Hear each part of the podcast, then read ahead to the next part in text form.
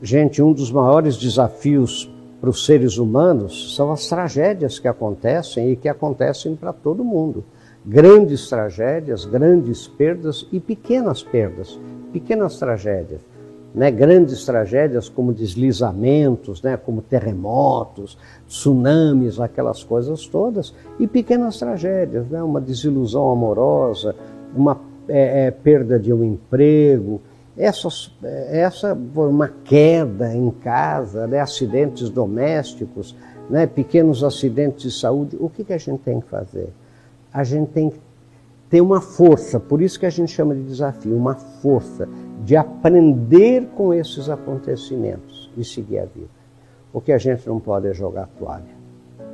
Pense nisso, sucesso.